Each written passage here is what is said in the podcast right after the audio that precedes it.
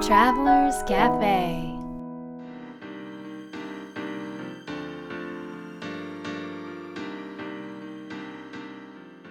ライフトラベラーズカフェへようこそ松並博です。若菜です。今日はバルセロナからお届けしています。はい。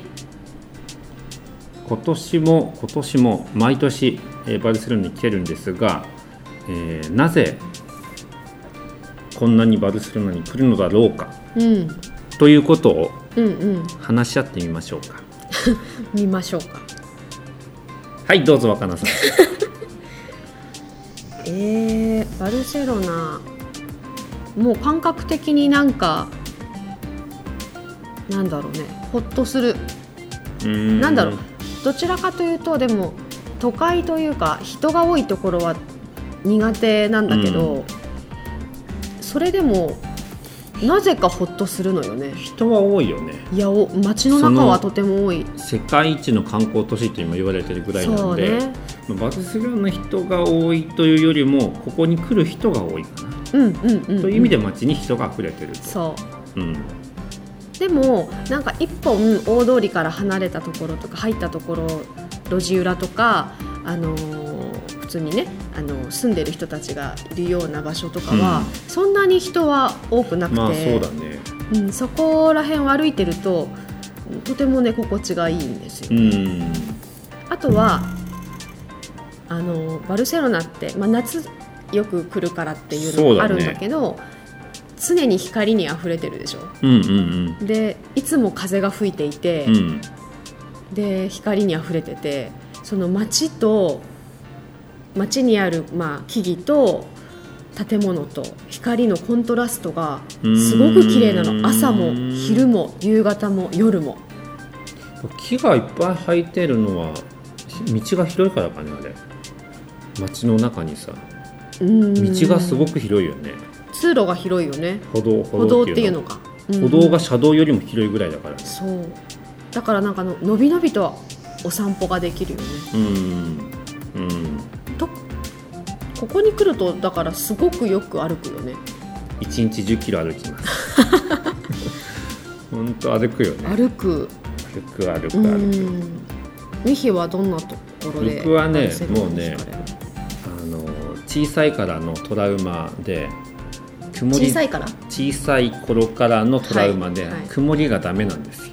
うん。なるほど なのでバルセロナはあの1年のうち300日以上が晴天と言われてるああぐらいもう青空で、うんうんうんうん。でもそれがもう一番だね、まあ、カリフォルニアも晴れてるけど、うん。バルセロナもいいね。何が違うんだろうね。カリフォルニアもずっと晴れてるあカリフォルニアアもいいよ。うん。カリフォルニアもいいまたちょっと違うんだよねバルセロナの雰囲気。あ雰囲気は全然違うけどね。うんあとはご飯が美味しいのとあ美味しいね。海があるのと、うん。まあこれまあ夏来てるからなんだけど夜遅いと、うんうんうん。夜ご飯が8時半からだもんね、うん、でご飯食べたらもう 10, 10時半とか11時でしょ。そう。でそでもいっぱい人がまたいて、まあ、10時10時ぐらいでも明るいからね。うん。やっと暗くなったぐらいだもんね。10時ぐらいで、そうすると心置きなく夜遊びができるああでも私たちの夜遊びって夜散歩すること。でも夜あんまり出かけるの好きじゃないから。そうなのよ。私たちにとっては非日常でもうとても楽しいよね。あれは暗くなると家に帰りたくなるの。うーん。何なんだろうだって10時だけ見たらもうベッドにいたいっていう感じがするでしょ？時計を見たらね。普段。うん、する。他の年と。でも10時でも散歩したいでしょ？したい。気その持ちいい。違いは何なの？時間じゃないんだねでもね街がねまだ起きてるのよ。そうなんていうの？お店が例えばレストランとか飲食店うん。遅くまでやっているけど、まあ、普通のお店は閉まっちゃう時間じゃない？その時間だと、きっとうんうん。うん。だとしてもなんかね通路も道沿いのなんか建物もうん。わかんないんだけど、なんか起きてるの。びっこの間11時半ぐらいに公園に行ったら子供がいっぱい遊んでてびっくりしたね。くり。あのいっぱいっていうか満員だったよね。公園が満員。夜の11時半に。う。ちゃうちゃと子供たちがいて。で大人たちもあの隣のベンチにすごいたくさん集まって語り合ったりしてね、週末だからっていうのはあるんだろうけど。あれはでもスペインならではの光景なのかな。アメリカでも見ないじゃん。いやアメリカでも見ないし日本でその夜11時半に子供がすごい公園にいたらさ ちょっとちょっと危ないっていう危ない。っていうかそれじゃダメでしょみたいな感じになるけどみんな楽しんでるっていうのがなんかバルセロナならではかなとそうだね。思います。うんうんうん。でそんなバルセロナでいろんな出会いをねもらってるんですけども、えー、とバルでうん。あった一つの出会いとして、はい。今日ごご紹介するジョーさんとの出会いっていうのがありまして、はい。友人たちとバルで、えー、とあれはクルーズセミナーの前後、えーバルセロナでの出版公演の前後だったと思うんだけどうーんと友達とバルでご飯を食べようという話をしていたらあのさっき友達になった人も連れてっていいですかということで、えーでそこで登場したのがジョーさんだったうんんですよね。でそこからのご縁で実はあのーすごく素敵なカメレカメラマンであるうん。ということで、えー、と僕たちのプロフィール写真をなんか撮ってくださることになってでそのプロフィール写真を使ったらまたまたすごく好評で、えーまあ通りでたくさんの方々の、あのー撮影をした実績うん。があるということで日本だと日本の方だと安室奈美恵さん石原さとみさん新垣結衣さん三原希子さん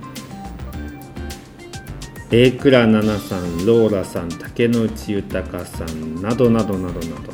海外だとトム・ハンクスさんサラ・ジェシカ・パーカーさんミランダ・カーさんなどなどなどなど。いっぱい。うん。実はいるらしいんですよ。はい。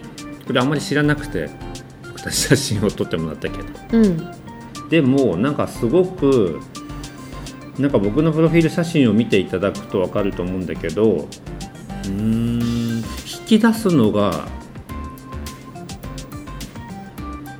自然に引き自然にその人らしさを引き出すのがとても上手。うん。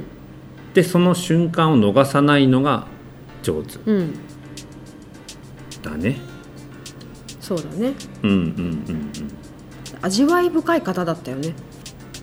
あのーハンガリーのうん。うん方あお母さん。お母さんうん。の注文をね持ってらっしゃるからっていうのもあるんだけど、あのすごくエキゾティックな瞳をされていて風貌もあのとてもちょっと個性的というかすごくこう、自分らしいユユニークでかっこいい感じで。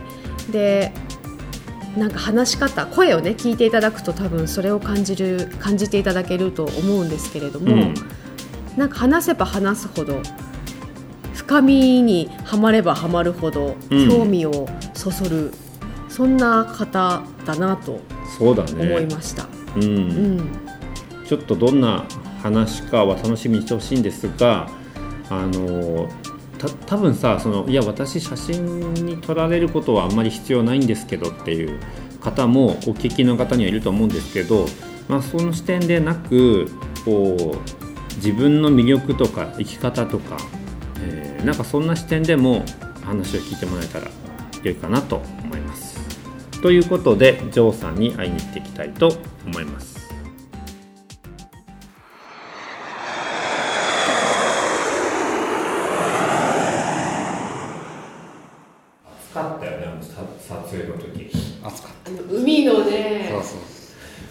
ちはいゃ暑くて、眩しくて、言ったジョーさんが言った通うり、ん、写真にできてみると、結構まあ涼しげに撮れてすごい涼しげに撮れたでも汗だくだったのにそうそうどこに汗があるんだろうぐらいの感じだったよね。確かに確かにすごいいい出来だね。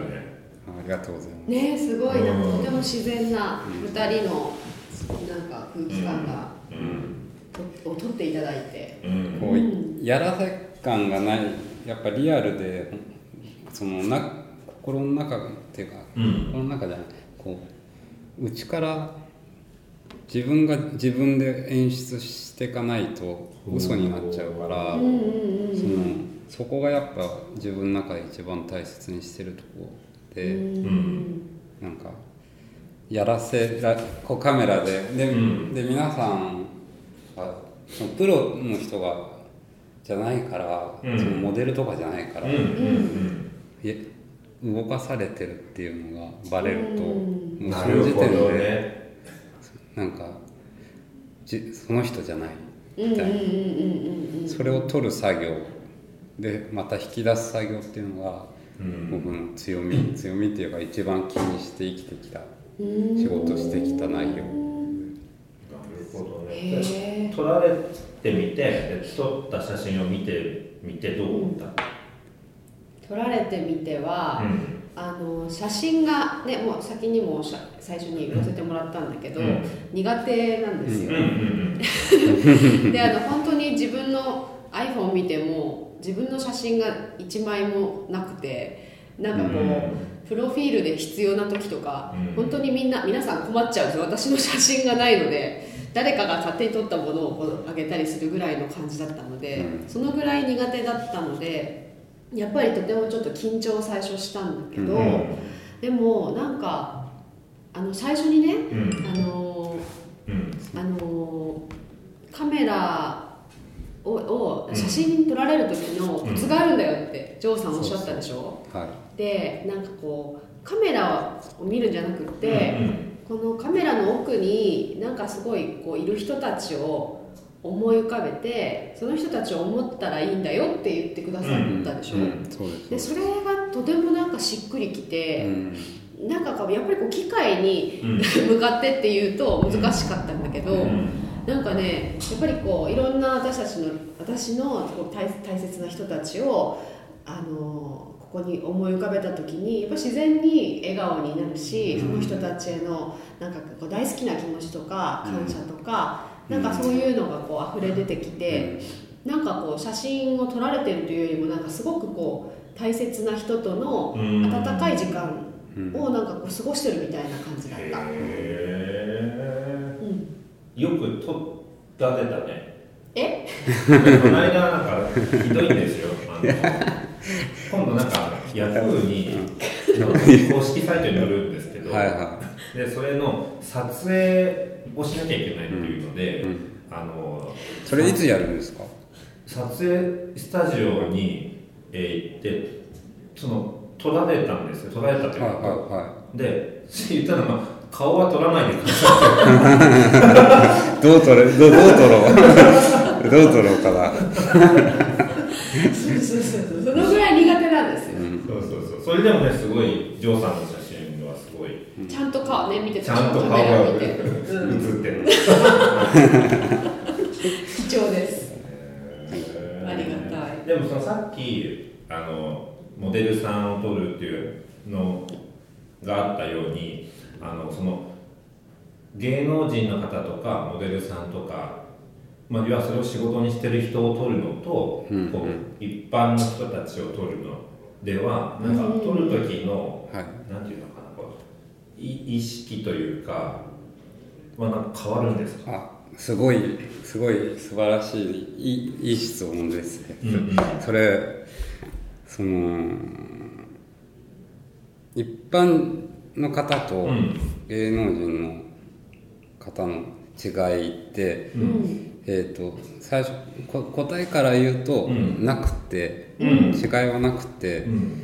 えー、とその老若男女、ん。美しくてもそんなに美しくなくても、えーで自信があっても、うん。自信がなくっても、うん。全員僕の中では、えー、と 1, え1っていう評価をしてるんですよ、うん。で僕の仕事は1をそうそれぞれの1があるんです。それそれぞれ比べるんじゃなくて、うん。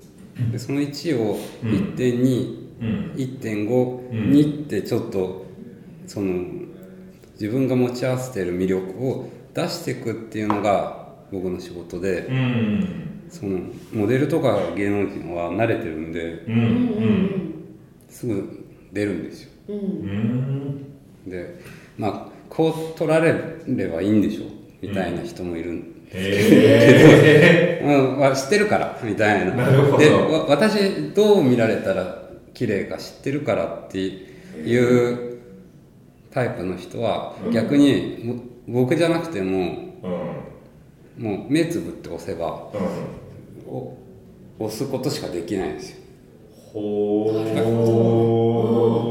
で一般の方はーうんそういう撮影現場の離れをしてないから、うんうん。限られた時間の中でどれだけ親密になって引き出していけるかっていうことが、ということはその、まあ、プロのモデルの方とかを撮るよりも一般の方を撮る方が難しい、ももちろん難しいです。でその分うん。あのスーパーマリオの最後の面をクリアしたように、うんうんあのこう喜びが増えるんですよ。うん。だってモデルさんだったら、まあの動いてくれるしいい表情してくれるし、分かってるからうん。その中でもいい表情を拾ってくるんですけど、うん。一般人の方はうんどう見せればいいかわからない中でこうやり取りをしてって、でどうやっていい表情あ限られた時間の中であのうん。ここう引き出した時うんうん。引き出すややった引き出したみたいな。そこがですよね。へこの前86歳のおばあちゃん撮らせていただいたんですーうんどうしようかなと思って。あんまりき耳ももう聞こえなくなっちゃってるし。であのきっとあのご高齢だからすごい重要なところで使われるような、あの写真になるだろうし。うん。でまあ案の定時間内にちゃんと撮れたんですけど、うん。あのそういう時はすっごい嬉しいです。うん。だからなんかうん、僕の中ではあんま芸能人だから、うんうんうん。やあの緊張するとか、うん。あの特別視するとかそういうのなくて、こう毎回がこう初チャレンジっていうかね。人やっぱ十人十色なんで、うんでもその引き出すっていうキーワードがあったんだけど、はい。そのどのように引き出す、あそれ聞きたい。それもうん。人によってやっぱり引き出し方が全然違うんで。うん。でツボが違うから。うんうんうーん。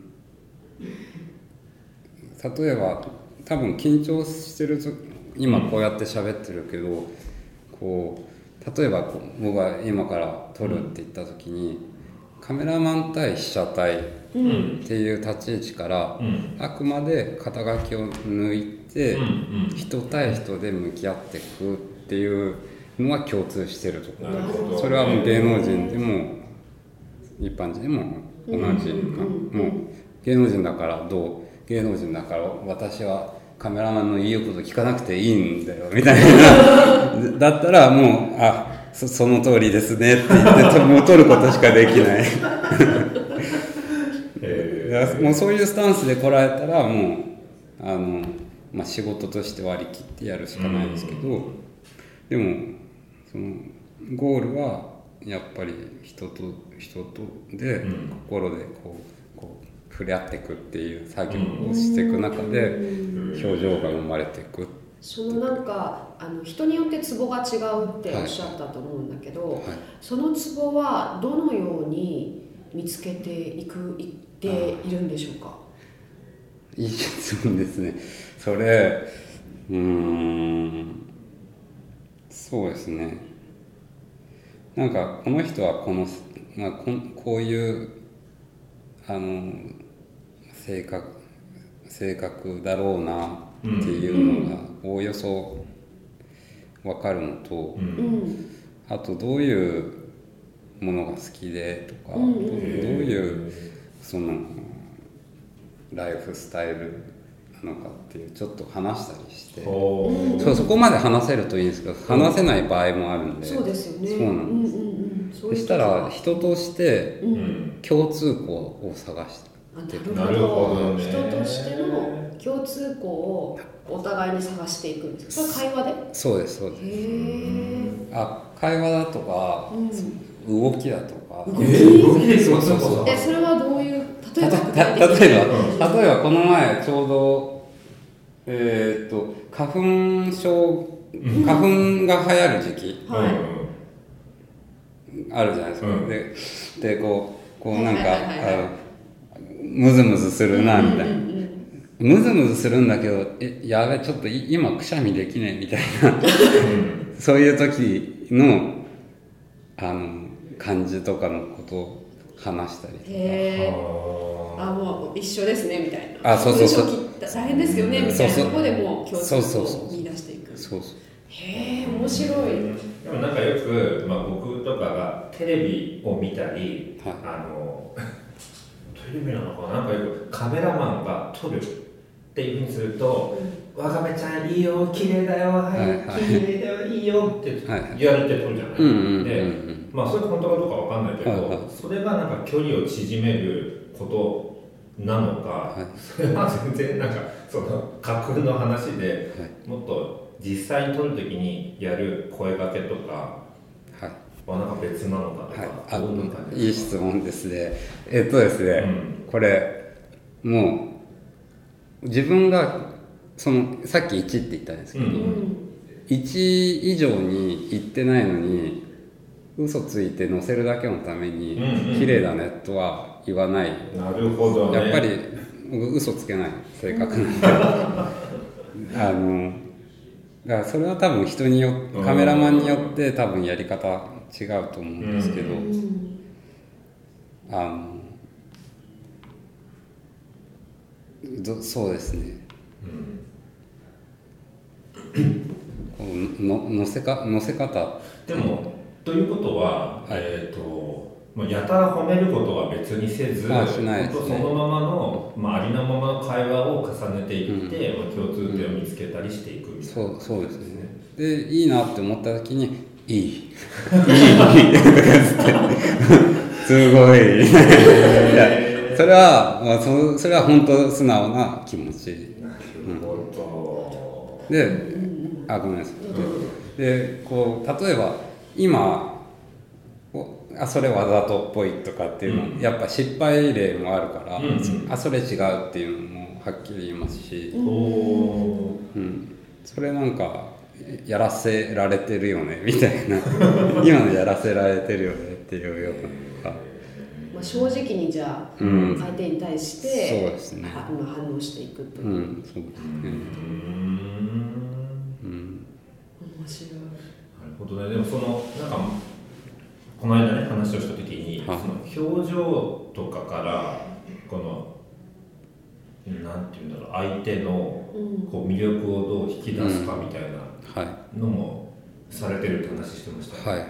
あれってどういうことなんでしたっけ？えあエニアグラム？のうん、そのなんか今までの経験とかあはい。できたことから、その表情を見るとなんか大体どんな感じの性格か分かるってね、あそうです。あの目ってうん。脳と直結してる、うん。えー器官で唯一体の外に出てる器官なので、脳で考えてることうん。がそのまま、えー、と目に出てうん。その癖がずっと続くとその筋肉がこう、まあ、変わっていくと。うん。そうするとあのそのある種の傾向がうんうん出てくる。うんうん。で例えば、うん。あのわかめちゃんと。うん。例えばですよ、うんうんそのきあの絆を重んじるうん。っていうキーワードがさっき出たけれども、うん。あのそういうあの周りの仲間たちとか家族とかをすごい一番重んじるタイプなんだなっていうのがうん。こ最初から分かってるとうん。アプローチの仕方が。うん言葉のやり取りから取るのかその表情表情。あ表情で分かんない。んだよそれで。表情を見たら分かるんだけど、そうそうそう。すげえな。でみひろさんの場合は、はその空間ががいいこういい空間であると、うんうん。そそれを感じ取る力が、あのあるのでうん。そのまんまじゃああの空間がいいとこう気分が同調していくタイプ、うんうん。っていうことが分かるんで、うん。あとは自分だから俺がき緊張しててとかうん。っていうのもこうさ察知っていうか同じようにこうあのシンクロしていくうん。ようなタイプ、うーん。っていうっていうのが表情で分かるんですか？そうそうえ全然わかんない。えー、でも分かるんですよこれでこれ あでもそれそれは結構いいいいヒントです。えあうんそうですそうなんだ。はでは面白い表情っていうよりも目なんですか？いそうですね。でも目はね全て語るっていうからね。そすごい。何タイプぐらいあるんでしたっけ？うそれ9タイプあるんですけどこれ。目を見れば分かっちゃうそう。ね僕すごい、うんで例えば僕の場合はうん。さなんかえー、とこれ勉強し始めたの19歳ぐらいなんですうん。それまでなんか自分これ僕のタイプの人はみんなそういうそういう考え方をしてるんですけどこう自分をあまり肯定できない。うん。自分自分なんて自分なんてっていうタイプなんですけど、うん。でそのそんな人がなかなか幸せになれない。じゃないですか、どうせああまた私だけのけ者とかうん。みたいな、そういうそういう悪い方に自分のいいとこじゃなくて悪い方にフォーカスしちゃうタイプなんですよ。うん。それをいや19歳にそのままじゃダメだ。このままじゃ幸せになっていけないなと思って。それをよく気づきましたね。19歳でいや、まあ、そう僕結構あのそういう哲学が好きで子供の時にその星見ててああ死んだらどうなるんだろうとかそういうそのずっと毎夜な夜なうん。その死の恐怖に対して泣いてうん。過ごしてた時期があってへ親え親に聞いてもまだ考えるの早いからうん。考えなくていいよって言われうん。てそれうん答えじゃないからもう答えじゃないって言って泣きながらあへの枕濡らしましそうなんただ。でそっからうインドに探し求めていってんう一人であの何回も何回もインドに足を運んでうん。あの生きるとは何か死ぬことは何かっていうことを考えていく中で、えっ、とまあとりあえずそこそれに対しては答えが見つからなかったんですけど、ん。こう路上で暮らしてる人たちがたくさんいる中で、うん。すごい幸せそうなんですうんうよ、んあの子供たちだけに限らず、すっごい目がキラキラしてて、うん。うん自分はこんこんなあのいろんなとこ行けて、うん。あのまあその時大学生なんですけど、うん。なんかちょっと働いて旅行行けるぐらいのお金が稼げて、うん。家があって、食べるものに不自由してないのに、自分は自分なんてこんなに不幸で本当に多分世界で一番不幸かもしれないぐらいなんてうん。思ってたのをこう頭をたトンカチであのう叩かれたような衝撃で、自分は一体ななんでそんなこと考えてたんだろうっていうところでまあそんなことをずっと考えてたなるほどね。そこからそうですね。まあ哲学的なんですけどそのまあ人の幸せってなんだろうなっていうのとうん。写真その人を撮ること。うんうん。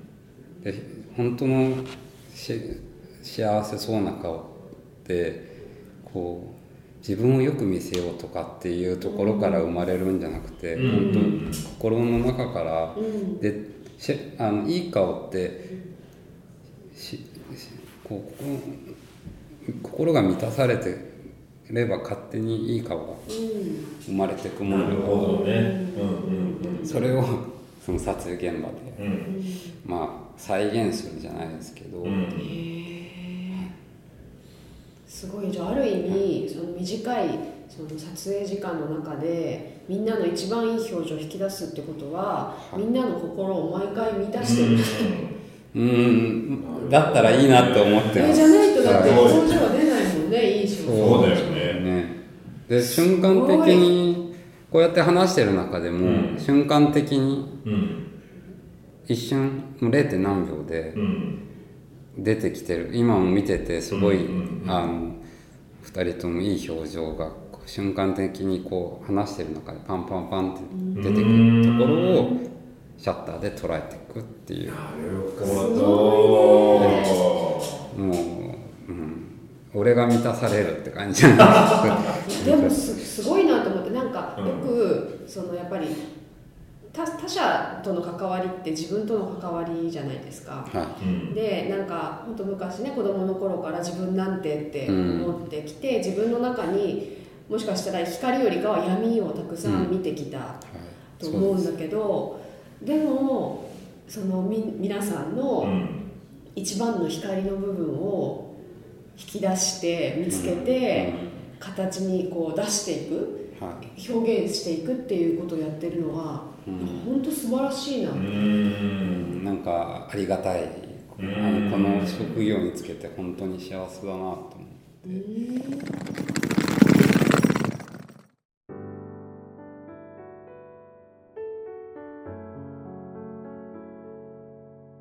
いい話だったねいやー深い話ですよこれは。うん。本当ジョーさんのうん。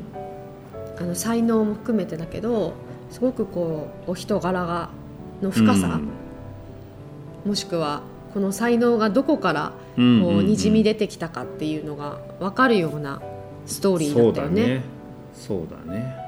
ミヒはどんなところが？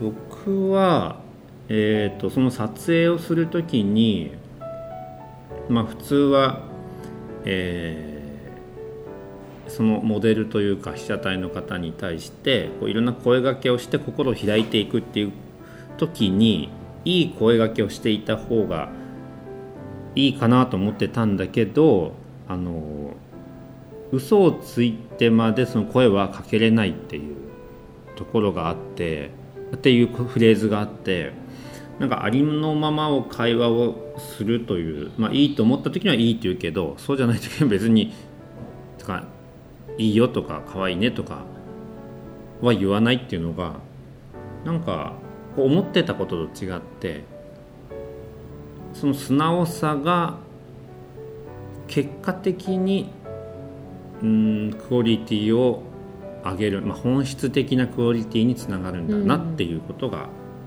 感じましたね。うんなるほどね。うん、はい若菜さん。は。私はあの、まあ、2つあるんだけどあのーま写真を撮る時間って短いじゃないですか実際に、まあ特に与えられた時間っうんてそんなに長くないし、うんうん。それが一般の私たちのようなあのお客様だとしても、うんうん。そんな一日中撮ってるっていうことはなかなかないわけで、でも初めてそこでお会いする方だった時にどのようにそのなんていうのかなその人との関わり関係性を、まあ、深めてつなぎつなぎながらうん。なんかその人らしさを引き出していくんだろうっていうところが、うん。なんかすごくこう、まあ、興味がある部分だったわけなんですよね。へでなんか感覚的なやっぱセンスもあると思うんだけど、うんうん。その人の魅力あこれだってーうんキャッチしてそれを引き出していくそこをフォーカスしていくっていうセンスもあると思うんだけどでもなんかあの限られた時間の中で、うん。こうすごく親密になっていくうん。こう才能をお持ちだそうだよね。なっていうところにすごく感銘を受けて、うんうんうん。やっぱなんやっぱりなんていうかな人との関わり合いの中で時間をかけたりすることであ関わりが深まっていくっていうのはよくわかるじゃないですか、でもほんの一瞬でも、ーうんうんその人を本当に知りたいその人ともっと深いこうつながりを持ちたいと思った時に、うん。時間は関係なく、うんうん。こうなんていうかな仲良くなっていける、うん。その人を知っていけるうん。心を開いていけるんだなっていうことがすごくね、あのー刺激になりました。うん。ん。なんか多分ジョーさんの、まあ、素質としてもあるけどなんか素質以上にこう努力してきたというかそうだね。でその人の目や表情からどんなことを考えてるんだろうということをこう日々、うん。あのまあ研究したり実践したりしていってるのがここにつながってるんだなという、うんうん。まあ、なので逆に言えば誰でもそのようにそうそうそうそう。できるんだなっていう。だからなんか一瞬でもさ出会った人でも、うん。本当になんかこの人のこと知りたいなとか、うん。大切にこのご縁したいなって思えばきっといい関わり合いがまたできるのかなっていう,、こう希望も含めて、そうですね、うん、思ったかなと思い、ははいい感じました。あともう一つはね、うんあのそのすごくこう自分は不幸だっていうところから、うん。そのジョーさんは始まって自分の中に生きるとは何かっていう問いかけをうん。されたでしょ、うん。うん。なんかその問いをまず自分に投げかけたっていうことがなんかやっぱりこう、うん。ジョーさんをの人生を開いていったうん。鍵になっている気がしていてでそしてただ問いを問いかけただけではなくって、うん。その答えを自らインドに探しに行ったという行動うんが本当にジョーさんがジョーさんらしく自分の道を生きるために必要な答えをうん与えてもらった与えてくれた、あのー流れになったのかなっていうところがすごく面白かった。うんそ真剣に生きてるよね人生をうんうんうんうん。生きるとは何かとか、まあ、若い頃は考えなかったもんなそっか。いやー明日はゲーム何しようかな、そうだね同じ年代今。大学の頃っうんてさ、うんうん言ってた。まあそれだけなんかこう生きることに真摯に向き合って生きると。そう。あとなんか自分への問いうん。を持ち持ってそこに真摯にこうなんていうかな向き合っていった姿勢が、うんうんあのとても共感する、うんうんまあ、だからいい写真撮れるんだろうね。そうだね。はい、ということで今日の魔法の質問はどのように関わりを深めていきますか、まあ、これは時間軸に関係なく、えーまあ、短い時間でもねどのように関わりを深めていきますか？ということなんですけどもさてこの答えを若菜さんどうぞ。なんで笑うの？ふふってなんかその振りもだいぶちょっと飽きてきたなと思って、じゃあでもそれを振りをしないと僕が最初に言わなきゃいけなくなるからうん、はい、その答えは若菜さんどうぞ。はい。えー、っと自ら心を開いていくこと。というと？というと？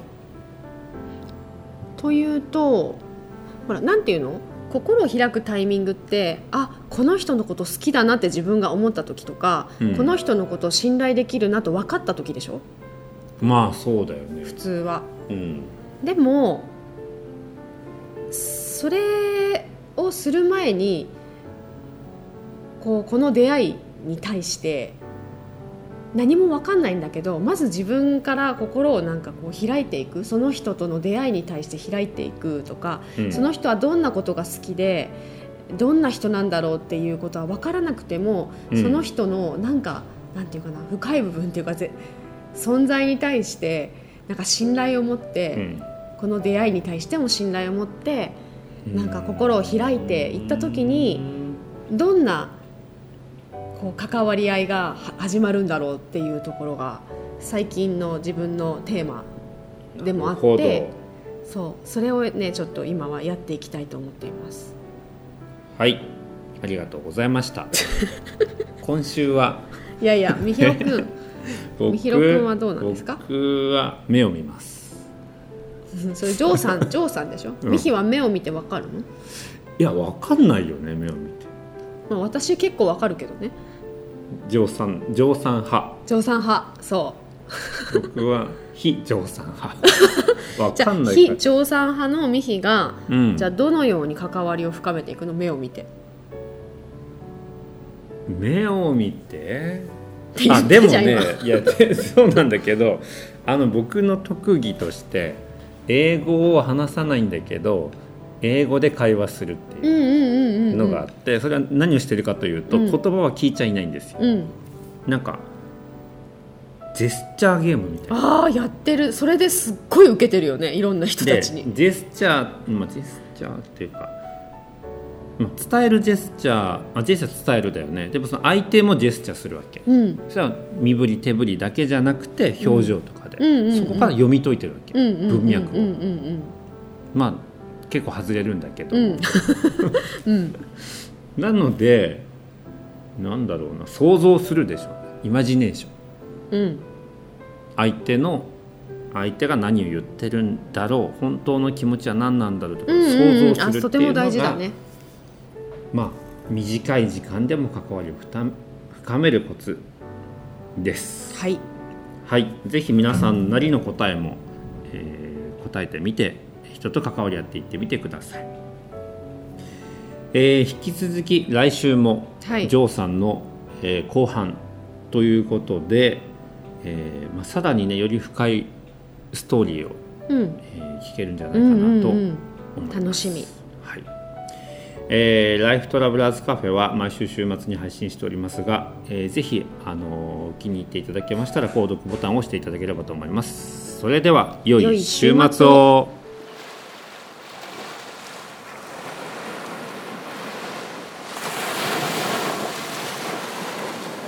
Life Travelers Cafe